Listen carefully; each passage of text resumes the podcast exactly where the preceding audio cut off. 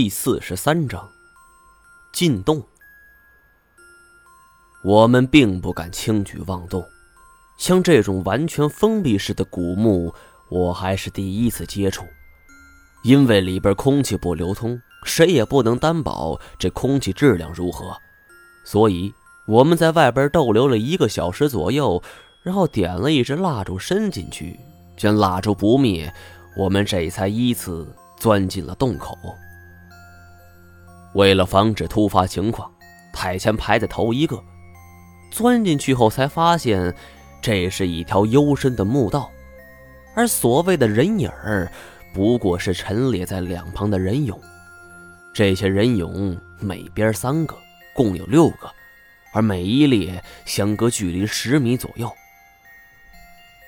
我们走上前去仔细观瞧，人俑高达三米多高，高鼻深目，典型的西域长相，身穿胡服，神态安详。这两只手是捧在胸前，上边有一个托盘。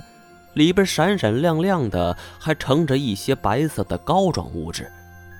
太前未敢轻动，而是用短剑挑了一些粘稠的膏状物体，凑到鼻端闻了闻，扭头对我道：“尸油。”我听罢是一惊啊，这些人俑的造型分明是效仿汉制的长信宫灯，那既然是灯，为什么要用尸油呢？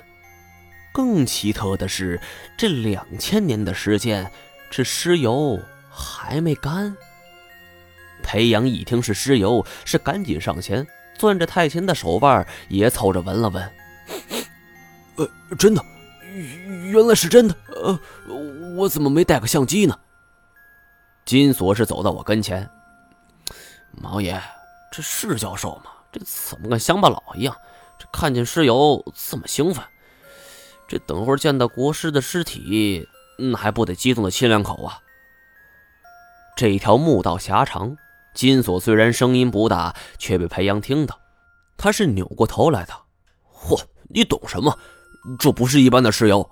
听说过点天灯吗？别说，点天灯这个刑罚，我还真了解过。这忘记是在哪看的。说的是这川湘一带土匪肆虐，他们对于犯人的刑罚更是花样百出。首先，在犯人的人脑上钻个小洞，倒入灯油并点燃，在极端痛苦中被烧死。这单是想一想，就觉得头皮发麻呀。但是裴阳却摇头说，全然不是这样的。这点天灯这种酷刑是原出西域，因为不是以农耕业为主。所以，植物油便成为当地很珍贵的东西。对于罪大恶极之人，他们都怀着咬牙切齿之恨的心理。首先，把这犯人全身扒光，再用麻布是包裹全身，再扔进油缸里浸泡，泡足几天几夜。而在这期间，还会好吃好喝的伺候这个犯人。等到天数够了，再把犯人捞出来。绑在一根柱子上，是头上脚下，接着就从犯人的脚心上点上一把火，这种酷刑足以烧上几天几夜。因为犯人是倒绑的，从头顶流下的油混合着尸油和之前所浸泡的油，所以当地人都用这种油来点灯。可是，一开始平民百姓是得不到这些油的，能够被施以刑罚的也都是罪大恶极的反叛之人，所以被炼出的油也只有国王的王宫内院才能够享用，因此才被叫做点天灯。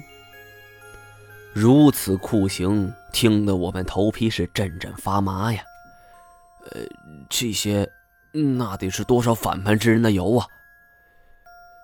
裴阳虽然对木葬文化知之甚少，但却说道：“依我看，这里有六座人俑灯，古人是很注重功绩的。我看这每一个人俑灯的油盏代表着一个犯人，呃，应该是六个人吧。”金锁对这种说法是欣然同意。这国师这么牛逼，要是从一个凡人身上炼出六盏油灯，那多没面子呀！越是这种大人物，那越喜欢显摆，显自己牛逼。听完这一段讲述，我总觉得这周围有阵阵阴风，这一刻也不想停留。虽然我的双手也沾满了鲜血，但是经过长时间以来的经历，我对于生死的问题似乎看得更透了。偶尔甚至会静下来思索一个问题：我以前宰杀动物那些行为是对的吗？我是催促大家赶紧离开这儿。这条墓道很深，我们又向前走了一段后，这面前。就出现了一道石门，不过相比于之前的回字墙，这扇石门就简单许多。虽然厚重，外加里边有一块自来石，但是有古遗址和金锁这种高手在，所以也并未对我们造成什么障碍，是轻而易举的就破开了。推开石门后，一阵阴恻恻的风吹来，我们都不禁打了一个寒颤。这扇石门后的景色又有不同，这两边的墙壁上都是壁画，因为长时间处于封闭状态，空气不流通，所以壁画的颜色很鲜艳，就像刚刚画上一样。可是我们这一路走来，破了回字墙，推开了石门，这空气流通之后，这壁画上的色泽慢慢褪去，但是其中内容还是很容易分辨的。从内容看，这个国师还真是个典型的印度人形象，而且我们一开始猜测也并没错。他一路从印度来到西域，传播佛教文化，同时也致力于当地各种文化考察。不过这壁画内容还是有神话效果的，比如说这上边描述国师可以召唤神灵与人的亡魂对话。而其中有这样一则小故事，引起了我的注意。